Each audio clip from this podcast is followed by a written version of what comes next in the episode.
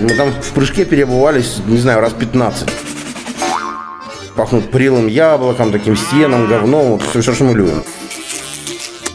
10 литров высосали за 15 минут. Кстати, очень удобная работа. Рот закрыл, рабочее место убрано. Я бы не сказал, что я прямо там вот набью себе завтра татуху реворд. Хотя, если за это заплатят, я это сделаю, конечно.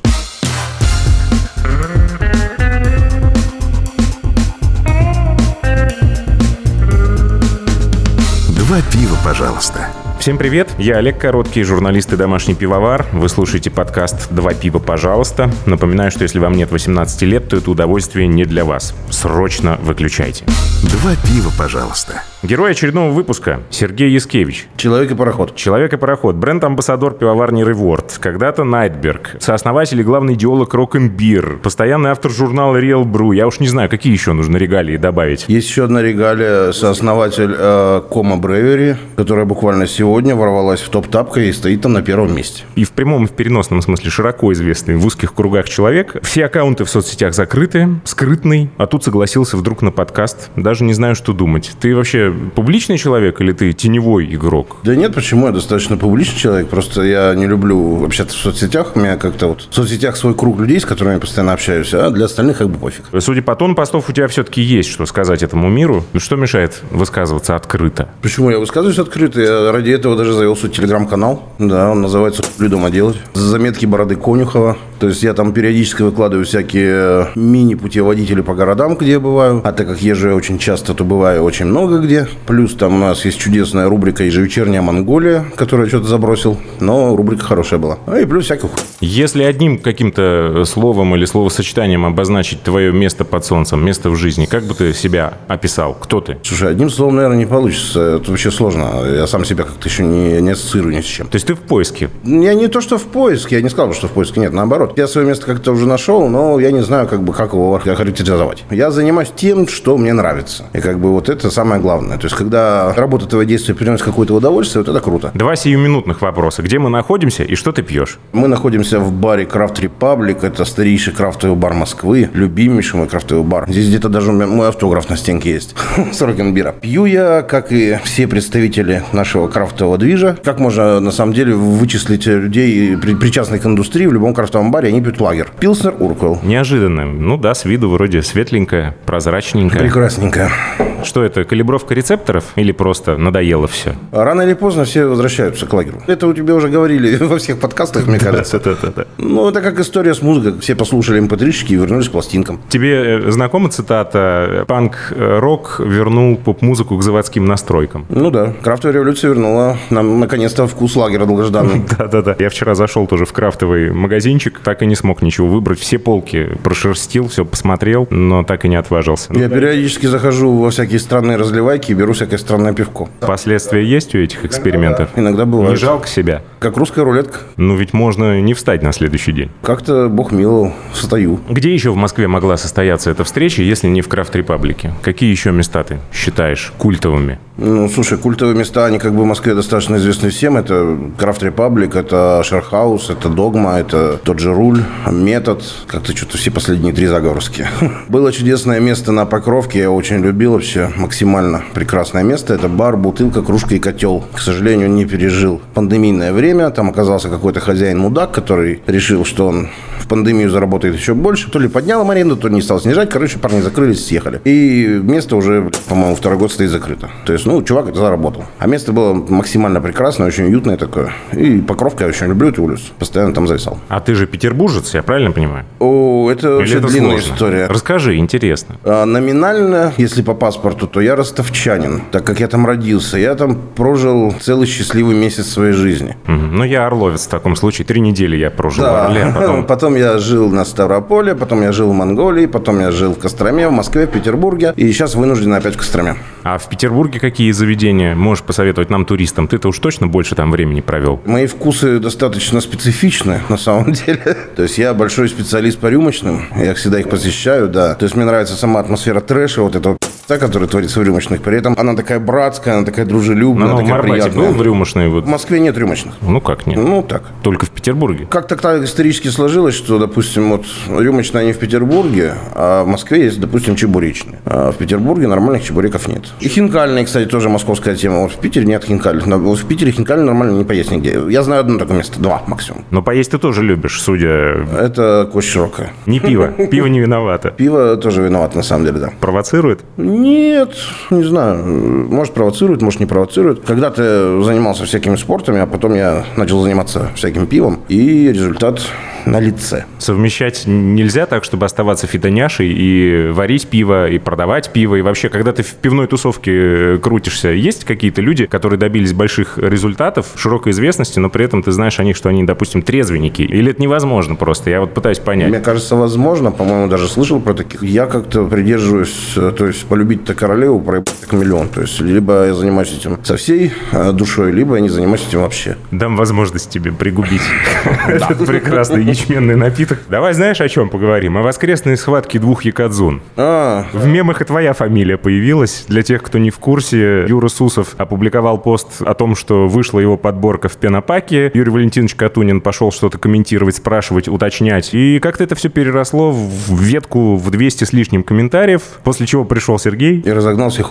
На самом деле тут что, особенно комментировать-то нечего. То есть, как бы, обе персоны достаточно одиозные в своем роде. Ну, вот. Я, как, как написал, я не очень понимаю смысла пивного сомелье. То есть, для меня сомелье это вот чувак, который там верится у тебя стола, там пытается тебе навялить какое-то винишко, думает, что он знает лучше, что тебе выпить, который составляет там винные карты ресторана, который кто-то крутой-крутой. Ну, а пивной сомелье, ну, у нас поставщиков-то полтора, которые это все поставляют. Ну, и что ты там вот засомельил, ну, листочек там 2А4. Ну, вопрос-то мой не об этом, собственно. Ну, сомелье и сомелье. Ну, первый и первый. Ну, третий или восьмой. Какая разница? А, нет, вопрос ты, том- что, здесь коса нашла на камень. Юрий Валентинович никогда не может быть вторым. Он всегда должен быть первым во всем. И Это его принципиальная позиция. А Сусов может быть вторым? Здесь, мне кажется, Сусов это такой Юрий Валентинович, только на минималочках еще пока. Рано или поздно он вырастет в Катунина. То есть второй Катунин будет, я надеюсь. В хорошем смысле. А может и в плохом. Есть такая чудесная фраза, срет себе в руки и хлопает при этом. То есть он э, своими вот этими обидками, своими нападками, он от- отвратил от себя достаточно большое количество тусовки пивной. Да, он очень крутой, много заслуг как бы, и есть чем гордиться, и он очень много сделал для этой крафтовой революции. Но как бы постоянно пожинать эти лавры и вот э, требовать, требовать, требовать, потому что я вот такой, дайте вот мне вот эти почести, воздайте мне хвалу.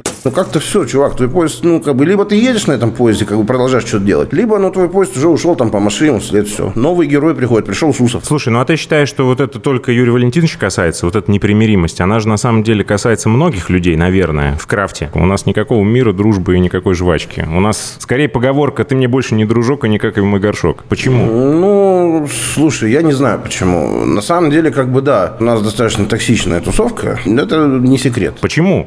Все творческие люди в крафте. А творческого человека обидеть, раз плюнуть, плюнул, раз творческий человек обиделся. Допустим, Юрий Валентинович очень быстро обижается. Вот мы сейчас с тобой сидим здесь, разговариваем, он уже нас обиделся. Неважно за что. И точно так же у всех свои, понимаешь, как бы амбиции. Все хотят чего-то вот там показать, э, чего-то достичь. И когда очень большое количество людей с такими большими амбициями собирается в одной условной тусовке, ну, получается, что все начинают как пауки в банке грызть между собой. Ну, это, наверное, хорошо. Но это, по крайней мере, освежает кровь, бодрит. В чем заключается работа бренд-амбассадора? Давай сменим тему. Вот мне это непонятно. Я понимаю, бренд-менеджер, да, бренд-менеджмент. А бренд-амбассадор, в моем понимании, это Познер, который на Ягуарах только ездит. Вот ему как бы выдали тачку, и он амбассадорит на ней. По большому счету он нифига не делает. Он просто пользуется этим предметом роскоши или там для кого-то не роскоши. И э, всячески это подчеркивает. Бренд-амбассадор Найтберга или бренд-амбассадор Реворта или еще какой-то другой пивоварни. В чем суть? Суть в подъезде у нас. Или в парадной, да. Э, Суть на самом деле простая. Это человек, который представляет эту пивоварню, который проводит какие-то дегустации, презентации, рассказывает людям про это пивко. То есть какие-то истории. Ну, такой пи***щий ящик. Кстати, очень удобная работа. Рот закрыл, рабочее место убрано. Как у прапорщика. Да, примерно так. Это на самом деле, с одной стороны, вроде какая-то достаточно бесполезная, как казалось бы, на первый взгляд, такая вот работа. С другой стороны, на самом деле, это очень важная и нужная работа, потому что, когда в свое время я начал этим заниматься на Найтберге, а начал я вот вести активно презентации презентации в Питере, после того, как я зашел в какой-то питерский крафтовый бар, и что-то та-та-та-та, я там Снайдберга, и меня такие спросили, а это кто? И тут я понял, что как бы, ну, ситуация достигла такого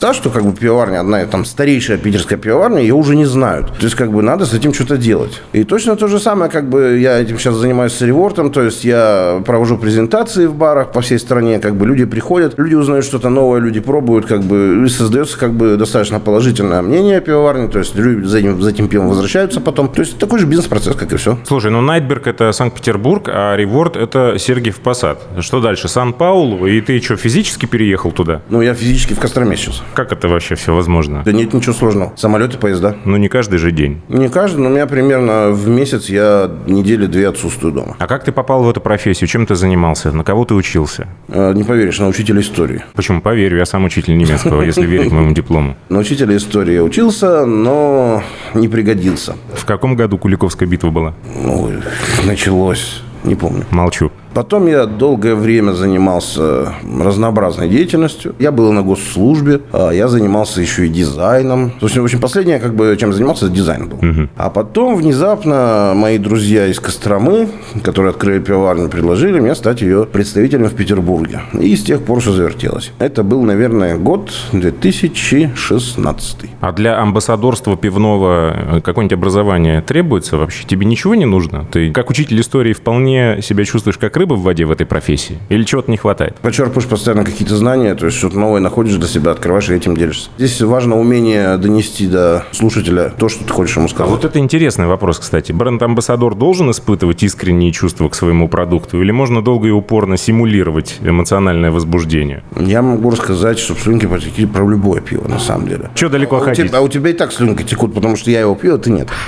Не задача рассказать про какое-то пиво, а дело задача познакомить э, посетителя бара, сотрудников бара с своим брендом. То есть понятно, что у пивоварни очень много сортов пива. Какие-то кому-то нравятся, какие-то кому-то не нравятся. Но как бы здесь именно фишка в том, что знакомишься с самой пивоварней. То есть кто мы такие, что мы делаем, почему мы это делаем. И, собственно говоря, не испытывая какой-то любви, это невозможно, наверное, донести. То есть я бы не сказал, что я прямо там вот набью себе завтра татуху реворд. Хотя если за это заплатят, я это сделаю, конечно. Но при этом как бы я абсолютно точно знаю, что как бы да, я поддерживаю реворд, и мне нравится то, что они делают, и поэтому я с ними. Ну, татуху пивной сомелье ты себе набьешь? Или набил, может, уже? Я не О, знаю. это, Не- слушай, опасно. Сусов с ножом ходит, срежет еще. Это зависит от того, какой номер будет стоять. Естественно, первый. Вот оно что. Кто бы сомневался. Ну, а иначе зачем? Отлично. Расскажи, как формируется и меняется пивная мода. Она циклична или она непредсказуема? Вот лагерь к нему все время возвращаются. Но это одни и те же люди, видимо, которые долго в этой теме. Да к нему все возвращаются, дело не в этом. Лагерь, он вне, как-то вне моды. А все, что делается, все, что сейчас как бы происходит, ну, как бы в любом случае в нашей стране все делается с оглядкой на Запад. То есть э, все тренды возникают там, потому что там это началось раньше. Вот. С другой Ну, а стороны, мы сами задаем ну, тренды. Мы, да, мы родили томаточку, мы родили смузяшечки. То есть мы уже как бы сами трендсеттеры в пивке. К чему это дальше приведет? Ну, пока неизвестно. Пока люди пьют смузи, как бы мы их варим, все хорошо. Что будет дальше? ИПА новый лагерь или нет? Эпоху сыпа уже прошли немножечко. Проскакали как-то. Ну, не все так думают. Наумкин на обложке очередного Real Brew утверждает обратное, что вот Ну, Наумкин, на свой взгляд, Наумкин человек старый. старый. Конечно, он же там еще с этими, с вавилонянами варил. Я думал, это Ефр. Он сказал, что он вообще придумал пиво, если ты слушал Ну, подкаст. да. Э, да. Моя точка зрения такая, что как бы все по спирали движется. То есть рано или поздно мы вернемся к какую-то отправную точку и снова откроем для себя ИПу. То есть make IPA great again. Потом давайте сделаем стауты снова великими. То есть и так дальше, и так дальше. То есть все повторяется, потому что постоянно приходят новые люди в э, индустрию, новая кровь, а начинают все все равно с этой же ИПы. То есть что проще варить, это ИПу. И как бы она каждый раз вот выходит на новый, на новый уровень. То есть она никогда не забывается. А если бы не пиво, чем бы ты еще мог заниматься? Что амбассадорить? Мотоциклы там, я не знаю, машины. Я не уверен, что я бы Яхты. вообще что-то амбассадорил. Я бы вот до сих пор сидел где-нибудь на жопе, там спокойно и рисовал какие-нибудь картинки. Иногда я думаю, а туда ли я свернул? А потом думаю, а что бы нет? Наверное, туда. Но пока еще никто не пришел и не сказал, Серега, подвинься, ты занимаешься не своим делом, я должен быть на твоем месте, а ты прощай. Ну, пока такого не было. Пусть посмеют. Нет, почему? Я, я, я готов посмотреть на людей, которые меня подвинут. Почему нет? Я всех донимаю этим вопросом в первом сезоне, что такое крафт. Расскажи нам, что такое крафт с твоей колокольни. В Китае есть такое понятие. Крафт – это пиво, которое сделано руками мастера, поэтому оно стоит дорого. Вот, да, на самом деле. Мне вот рассказывал, есть такой пивовар Дима Грибов, наш русский пивовар. Он работает на пивоварне Мастер Гао в Китае. И когда Мастер Гао приезжал в Россию, это, по-моему, было года три назад, что ли. Очень забавный китаец. Вообще, кстати, нетипично для китайца, он очень высокий. Вот, но типично для китайца, он постоянно курит какие-то говняные сигареты, ну, очень такой. И вечером мы пошли что-то куда-то бухать, и Дима рассказывает, что действительно, говорит, вот в Нанкине заходишь в магазин, там стоит, ну, условно говоря, панкы по 0,33. Э, На наши деньги в переводе это где-то 1000 рублей. Недурно. Потому что китайцы считают, что крафтовое пиво – это пиво, которое сделано руками мастера. А Поэтому это до сих пор крафтовое пиво, по мнению китайцев. По мнению китайцев, да, до сих пор крафтовое пиво. И у них, кстати, это, э, как я понял из его рассказов, вся эта крафтовая движуха очень такими огромными шагами развивается, ну, как все у китайцев. То есть они увидели какие-то часы, хуй, и сделали миллиард копий. Также и крафтовая движуха, потому что когда мы сидели там обедали, и этот э, Ян Гао спрашивал нас, э, типа, о, ребят, вы там типа с фестиваля? Мы такие, да, вот. Он такой, ага. Что, сколько сортов выставляли? Мы такие, ну, четыре. Он такой, «Пф, плохи. Мы такие, алло, в смысле, я, говорит, в прошлом году в Шанхае 43 крана поставил. Представляешь себе масштабы? Ну, вот. Что для меня крафт? Для меня крафт это, ну, как бы, да, действительно, какое-то авторское пиво. Это пиво, над которым работал человек, который вложил в него свою душу. И малотиражные, скажем, такие образцы. Так может, беру выходной китайцы все-таки сделали? Мы что-то не знаем о них? Тысячи сортов. Это все нужно вообще рынку или это чрезмерно, как ты думаешь? Когда это открывалось, все кричали, что это скоро закроется. Как бы у Коли Желагина, видимо, чуйка-то отличная, это до сих пор все работает, это будет работать. Да, он забил там, по-моему, 100 кранов из 200 каким-то э, живоваренным э, шмурдяком. Ну и чего? Какая разница-то, господи, если люди приходят и приносят ему бабки. То есть я недавно был в Новосибирске, он же новосибирский, э, вот, и у него там был э, магазин-бар, по-моему, назывался Элли Унесло, если не ошибаюсь. И ребята прямо мне говорили, э, те, кто с ним знаком был с, с Желагиным и с Элли Унесло, Коля слишком рано открыл свой магазин, вот этот Элли Унесло в Новосибе. Тогда еще было рано. Вот сейчас открой, пиздец, все бы полетело. Тогда как-то еще не, не срослось. И он, видимо, с этой идеей уехал в Москву и сделал то же самое, как бы вот эти царпиво, потом беру входной, которые переросли. Сеть на самом деле крутая, то есть мне нравится. Я вот периодически заезжаю в магазин, где он, господи, на Рижской, самый большой крупный Да-да, магазин. у них, да-да, на Рижской. Вот. Э, Мне, мне нравится то, что там очень много пива, мне нравится то, что там все очень круто. Мне единственное, что не нравится, что там что найдешь. Какая-то алогичная Там система. есть консультанты, которые всегда тебе могут помочь. Я не очень люблю консультантов, потому что я когда-то в своей жизни тоже был, работал консультантом в магазине, поэтому я стараюсь услугами их не пользоваться. Там просто какая-то хаотичная расстановка, то есть идешь, идешь, что-то ищешь, ищешь, ищешь, там, допустим, вот Норвегия, Норвегия, Норвегия, ой, Япония. То есть окей. А, еще самое интересное, что а там еще иногда Норвегия меняется. этаже, а там еще- еще иногда а еще меняется. всё. ротируется, То да? есть, да, постоял здесь, теперь постоит вот тут. Ну, это хорошо, то есть движ- движучка идет какая-то. Нет, на самом деле это круто, и когда открываются большие магазины, когда открываются большие бары, это здорово. Когда открываются маленькие бары, это тоже здорово. Когда идет какой-то движ, это вообще хорошо. Крафтовое пиво – это пиво, сваренное руками и там в определенном количестве. Как напоить вот всю эту ораву, которая жаждет? Ну, слушай, как-то э, поет всю эту араву, который год уже на всех фестивалях, и ничего. Проблем нет? По-моему, ну, ладно. никаких. Сидор в этой тусовке свой или это такой рудимент непонятный? Нет, почему? Это абсолютно свой продукт. Почему? Ну, потому что это такая же история, как с пивком. Это тоже абсолютно ручной труд. Мне кажется, еще и более максимально ручной труд. Яблочки надо собрать. Пивко ты варишь, тебе там ингредиенты подвозят на машинках. А тут надо яблочки где-то по садам напить. Вот, потом сок из них выжать, потом так далее. То есть это уже прям такая история, история. А не получится так, что Сидор сейчас встанет на ножки и дальше пойдет сам по себе, скажет, нет, крафт отдельно, пиво отдельно, а мы типа в Сидор? категории элитных там вин яблочных. Господи, пусть и идет. Одно время был дикий шум, срач, и жопы рвались, когда первые крафтовики вышли в сети. Типа, вот, вы предали идеалы, там, за что деды воевали, там, пиздец. Ребята, это очень круто. Давайте на самом деле честно себе признаем, что мы это делаем ради денег. То есть, если ты делаешь ради удовольствия, просто потому что сварить, ты варишь себя дома в кастрюле. А когда ты строишь пивоварню, ты, естественно, хочешь что-то с нее получить. То есть, ты не такой прям меценат, который кидает бабло туда, вваливает там миллионами. Вот, и такой, а, похер, пускай. И да, если люди вышли в сеть, это очень круто. Люди поднимаются, люди растут. И это, наоборот, показатель того, что качество продукта начинает расти. То есть, он выходит на массовый какой-то уровень. Люди, которые раньше не были знакомы с этим пивом, с этим вообще крафтовой штукой, они увидят это в магазинах, где они привыкли брать какое-нибудь там ходыжинское, то хуя какой-то крафтовый. Что за херня? Давай попробуем. Попробовали, понравилось. Где еще взять? Там, ну, вот вам посетители. То есть, я не понимаю пылания жоп вокруг этой темы абсолютно. Абсолютно. Я помню сидр из своей молодости. Это вот времена были коктейли «Отвертка», «Джинтоник», «Бейер Бир», который до сих пор продается, пиво, вот эта черная банка с медведем. Какая-то там была еще, ну, Балтика, естественно. Вот. И сидр был тоже в жестяных банках, он был абсолютно отвратительный. И у меня с тех пор вот было ощущение, что, ну, это не мой напиток, я не хочу даже пробовать. До недавних пор. Это дело, по-моему, Очакова, если не ошибаюсь. Это была какая-то жуткая шляпа. Э, Он сначала назывался Сидор, потом они его назвали Сидор, потому что, видимо, в какой-то момент им предъявили за то, что, типа, ребят, ну, как бы, я Имейте сок совесть. с водкой, это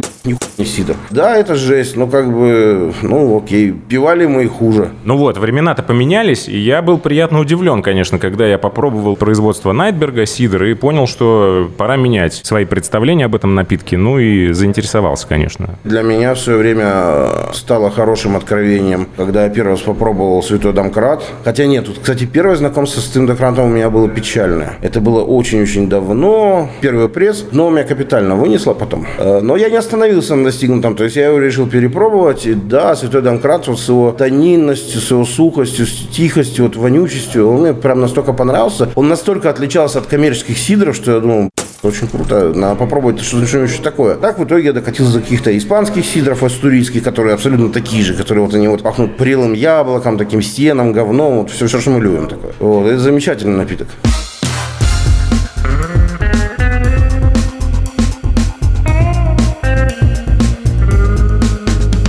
Два пива, пожалуйста. Ты много писал и продолжаешь писать для Real Brew. Зачем тебе это надо? Слушай, я на самом деле э, всю свою сознательную биографию что-то писал куда-то. Вот. Я даже периодически в каких-то книжках, альманахах выпускался. Но это еще времена ЖЖ были. Это старинный-старинный. Да, там последний пост 15 или 16 годом твой датирован, и как-то это все грустно. Паша Егоров не сдается, продолжает туда строчить, а твой... Ну, слушай, папаша, он, да, старых правил, он, мне кажется, будет строчить в ЖЖ. Когда уже все закроется, вот ЖЖ будет держаться только на Паше Егорове. В Реал Брю я как бы не то, что пишу, то есть я занимаюсь в основном какими-то э, интервьюшечками с западными пивоварнями, потому что, как бы, ну, во-первых, это мне самому интересно. То есть я выбираю тех, кто мне интересен, задаю те вопросы, которые мне А интересны. у тебя сначала знакомство, а потом интервью? Или у тебя есть какая-то цель, ты вот хочешь кого-то там найти и... У меня вот есть цель, и как бы я нахожу. Допустим, последние это были Бровар Кармаран, которые совершенно чудесные оказались ребята. И очень жалко, что они не поставляются в Россию официально. Но он только в жопе привозит там по чуть-чуть. Хотя они в 100 километрах от Калининграда, они такие сами удивляются, почему у нас из России ни одного запроса нет. Это большой, кстати, вопрос ко всем дистрибьюторам. А с кем еще, интересно, ты общался? По-моему, всех топчиков мы перебрали. Общался с Founders, с Брюдок, с Амнипою. Это все твои были тексты? Да. А ты сдавал и сдаешь в журналы именно тексты, или ты сдаешь аудюху, записал, Нет, скинул нет, там, и там же сами не, аудиоха. Я им отправляю вопросы, они отправляют ответы. А, это даже так? Все, да, все по почте. Цифровая технология. Может даже не встречаться. Вполне возможно, что это какая-то пресс-служба сидит там и... Вероятно, я получаю ответы на те вопросы, которые меня интересовали. А кто их дал, мне абсолютно похер. Пресс-служба, главный пивовар, собака пивовара. Ну, я человек старой закалки, видишь, не верю тому, что написано в имейлах. Я привык встречаться и вот таскаю с собой этот чемодан с Посмотри, какая микрофоном. Вот меня интересовала история с болторезом, когда с фаундерсом общались. У них а, на 20-летие, по-моему, или... Да, на 20-летие они выпустили сорт под названием болторез. И история была такова, что когда фаундерс еще только начинались-начинались, денег у них ни хера не было, а пивко варить хотелось. В общем, они задолжали там всем, всем, всем, всем, всем. И в итоге пришла там какая-то специальная американская служба, которая сказала, блин, вы деньги всем торчите. Короче, либо вы там отдаете бабло, либо мы вешаем на ваш завод, короче, замок и пиздец вашему пиву, короче. И ребята, короче, прониклись этой темой настолько, что пошли и купили болторез. Но, к счастью, как бы для них э, оказался инвестор, который погасил их долги, как бы, и болторез, как бы, они по назначению ни разу не применили. Они хотели срезать этот замок и продолжать варить пивко. Мне очень нравятся какие-то вот такие странные истории из этого мира пивного добывать. А вот есть ли в них правда? Вот в чем вопрос. Даже если хорошая легенда, то он тоже имеет право на жизнь. Вот, допустим, недавно я узнал совершенно фантастическую штуку. Помнишь, был такой Кейт Флинт, группа Prodigy? Да, конечно. А, помимо того, что он там прыгал и плясал, и пел ртом, что у него паб был свой собственный в Эссексе. Причем такой классический английский паб, зеленые стены, каминчик такой вот. И в этом пабе стояла на стойке специальная банка, банка для наказаний, э, в которую кидали по 5 фунтов э, каждый, кто в момент, когда Кейт Флинт разжигал камин, кричал I'm a fire starter. Отличная история, да, я согласен. Получается такая штука. Ты историк, но ты любишь не историю, а истории. Потому что если бы ты был настоящий историк, ты бы потер бы эту историю и нашел бы какие-то несоответствия. Если бы я был настоящий историк, я бы был таким же мудаком, как Поносенков. Но, к счастью, я не настоящий сварщик, не настоящий историк. Раз уж про Кейта Флинта вспомнили, давай э, вернемся еще назад. Ты э, имел непосредственное отношение к проекту Rock and Beer. Ты придумал его или как это вообще все произошло? На самом деле, как бы проект родился Сам по себе. Э, Да, сам по себе он абсолютно закономерный проект был. Просто как бы в чем большой плюс Найтберга? Э, В том, что они очень много вещей делали намного раньше, чем их надо было делать. Варили действительно пивко с музыкантами неоднократно. Тараканы, кирпичи, тролль гнет ель со своим тролль в мху. И, собственно говоря, у нас был такой общий знакомый Влад, это Infinity Concerts, который возит музыкантов. И он рассказывал, насколько охрененный чувак э, Эдриан Хейтс из группы Dario Dreams. Он прямо говорит, свойский, говорит, давай пивко с ним сварим. И приезжает of Dreams, мы договариваемся с Эдрианом, мы ему показываем пивоварню, они походили по пивоварне, попили пивка, и в итоге мы начинаем обсуждать, он, да, да, давайте сварим, да, все круто, давайте сварим. Вот. В итоге мы его вытащили из Германии, то есть мы ему купили там визу, билеты оплатили, и прямо, ну, чувака заставили работать на себя. То есть он таскал там солод, он, все засыпал, там что-то дробил, что-то мешал, вот это. ему до безумия это понравилось. Вышло пивко Flower and Ice, это был такой газе с малинкой и розой. Потом была варка с эпидемией. И, собственно говоря, после того, как э, мы сварили с Эдриан Хейтсом, как раз вот это, у меня фраза проскочила, типа, рок и пиво, это ж, ну, типа, одно поле ягоды. Рок-н-бир, ну, как бы так оно родилось, рок-н-бир. То есть там буквально логотип был нарисован в течение там двух минут после этого, и бренд родился за полчаса. Но, как бы, бренд, он прекрасный, но мы замкнулись в том, что, как бы, музыкантов хороших мало, а тех, кто... тех, кто понимает в пиве, Не, еще а меньше. тех, кто может это сделать бесплатно, их еще меньше. А, то есть все в деньги упирается. В деньги упирается, как ни странно, по большей части у наших музыкантов, не у западных. Западные, ну, они как бы более открытые. Как раз к концу, когда я уже заканчивал работать с Найтбером, Рокенбером, там как раз случился ковидный вот этот год, а так у нас был план там еще несколько групп подтащить. Не срослось. Но зато как бы я продолжаю всю эту идею в Коме. Собственно говоря, Кома выпустила пивко с группой Комсомольск, с которыми я очень хотел в свое время сделать на Рокенбире проект, но я боялся к ним подойти, потому что были негативный опыт общения с русскими музыкантами, которые такие, окей, мы сварим пивко, сколько? Ага. Я говорю, что, сколько, тонн, что ли? Нет, сколько мы за это получим? Чуваки, вы что? Ну, come on, это вообще абсолютно некоммерческая штука, вы что-то хотите получить. Вы еще не AC/DC, чтобы за это что-то получать. Как бы вот когда дорастете до их уровня, тогда что-то поговорим. А с Комсомольском, как бы, там вообще история интересная получилась. Я что-то искал как-то, мне нужен был образец советского леттеринга. Знаешь, вот эти красиво, вот, надписи, вот. И я что-то полез в Google, что-то, попадается мне обложка альбома «Дорогие москвичи», и там красиво написано «Дорогие москвичи леттерингом». Такой, блин.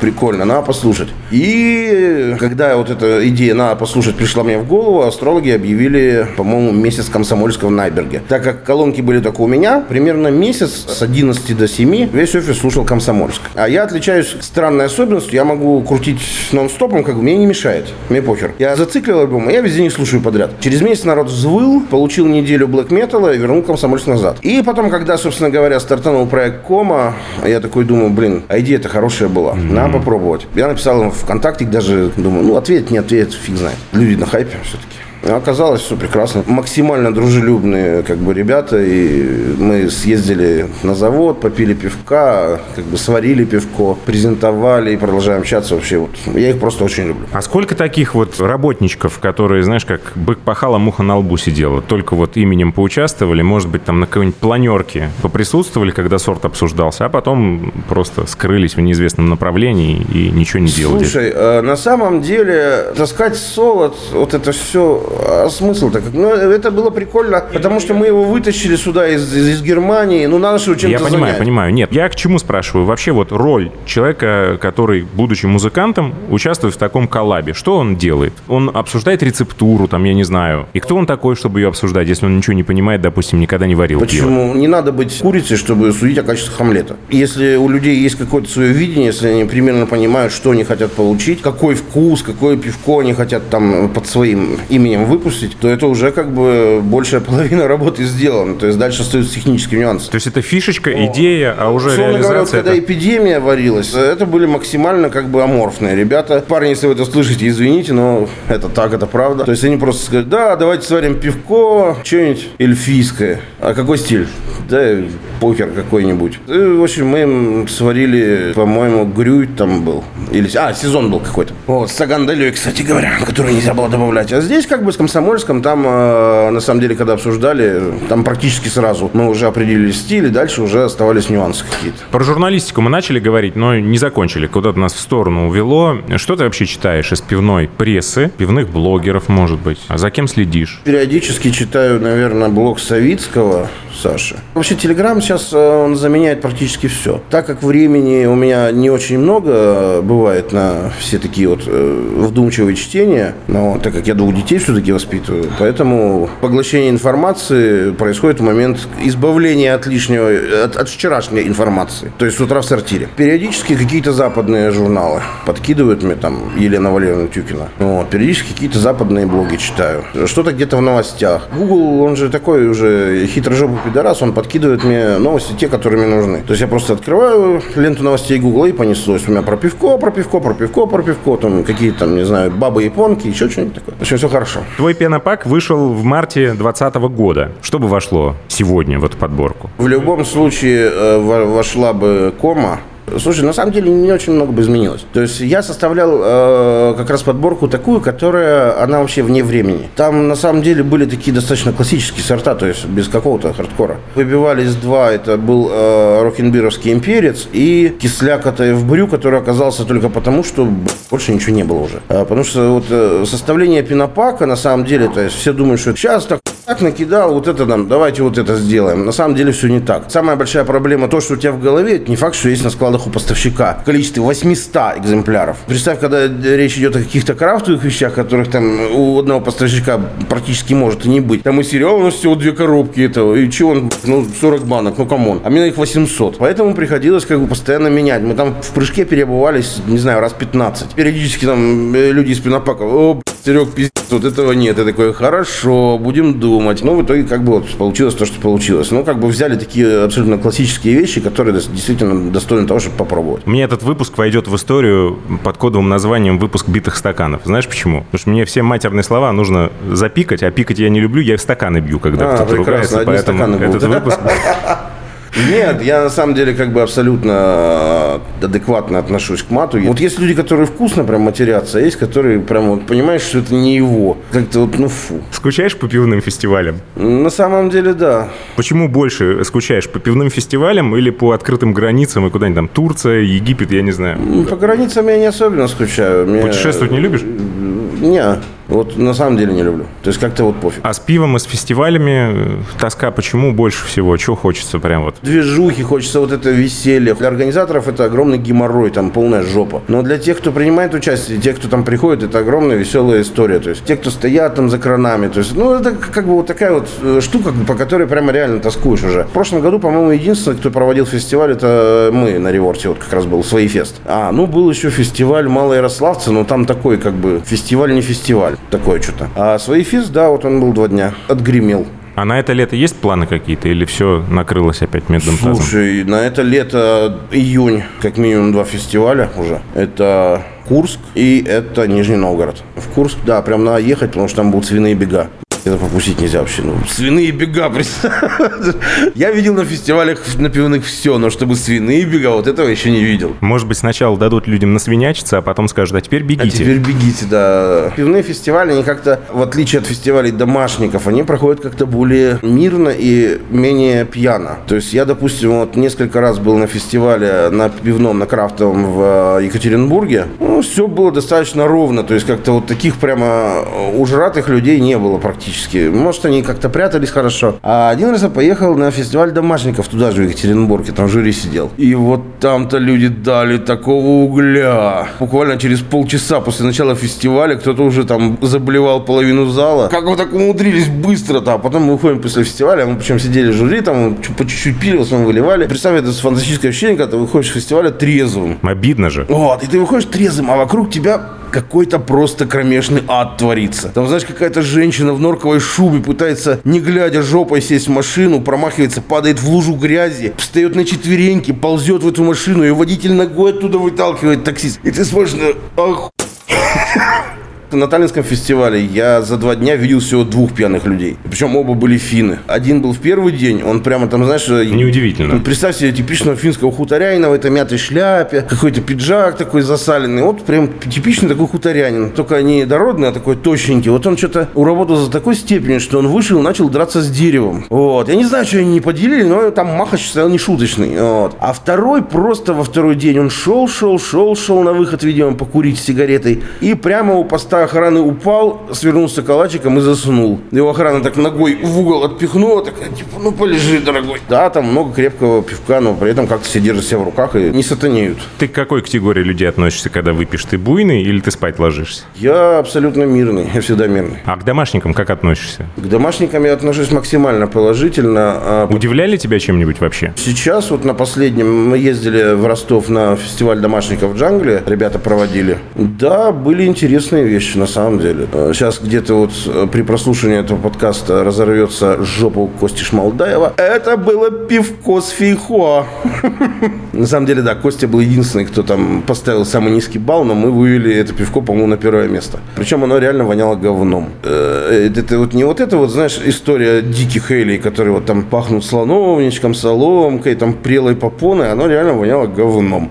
Хорошим таким откровенным говнищем. Нет, интересные штуки были. То есть мне нравятся домашники тем, что эти ребята на самом деле, они двигают нашу индустрию вперед. Мы не можем себе позволить, допустим, каких-то вещей в силу того, что мы крупные пивоварни. Эти эксперименты не можем себе Ну, позволить. и времени просто нет потому уже, что- запала нет, этого интереса уже Дело не этого во нет. времени, не в запале. Дело в том, что 4 тонны сливать, это, извини меня, Не, ну кто ж тебе мешает? Купи себе маленькую кастрюльку и А развлекайся. маленькие кастрюльки, да, уже нет времени и. А эти ребята, они в кастрюлях делают, что хотят. Вот они прям вот, что хотят, то и делают. И это круто, потому что вот из них вырастают потом реально какие-то люди, которые интересуются и вырастают хорошие пивовары, если тем более дать им хорошее образование. Арсений у тебя был гостем, уже тоже домашник, причем с его бурбонной чумой. Замечательно. Ой, бурбонная чуму в свое время в Минске такой фурор произвела. Мы ее туда случайно, ну как, как случайно, мы ее просто привезли туда 10 литров на фестиваль Минский. Она даже заявлена не была. Конец фестиваля, уже там, по-моему, пол девятого, что ли. Мы снимаем кран, выставляем, типа, чума на кране. И моментально, знаешь, такая толпа просто вокруг. И понеслось. Бурбонная чума на первое место по чекинам прямо моментально. То есть 10 литров высосали за 15 минут. Причем она крепкая такая была. Мы были в Витебске на фестивале, стояли, был у нас балтийский портер. Найтберг я тогда работал. А он же достаточно крепкий, там, под девяточку. И девочки-волонтерши такие прибегали. По 0,5.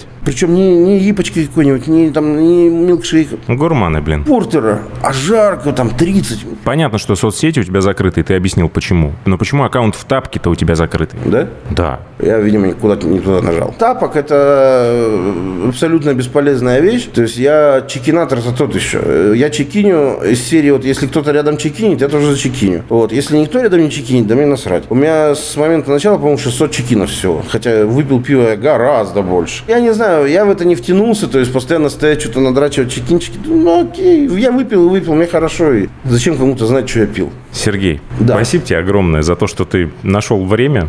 Сергей Искевич, бренд-амбассадор пивоварни Реворд. И кто еще, ты сказал, надо... Кома, кома, бревери.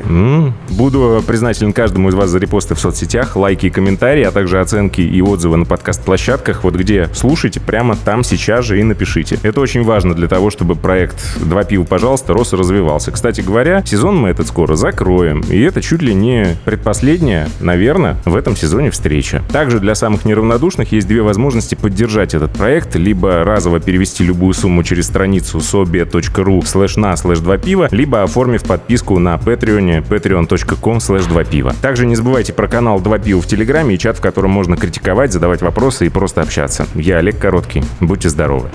Погоди, а мы про два пива, пожалуйста, на чужом языке не сказали. А ты на каком готовился? Я на монгольском, естественно. Давай. Хуер пиво у!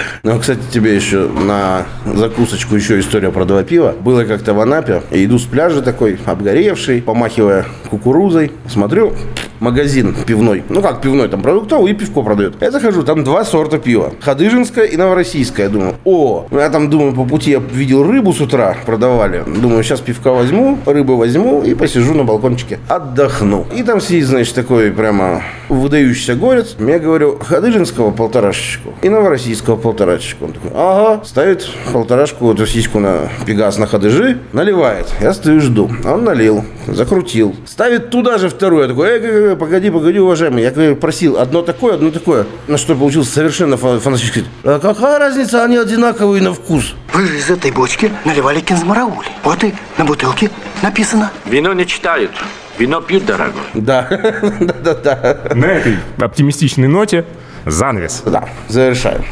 Два пива, пожалуйста.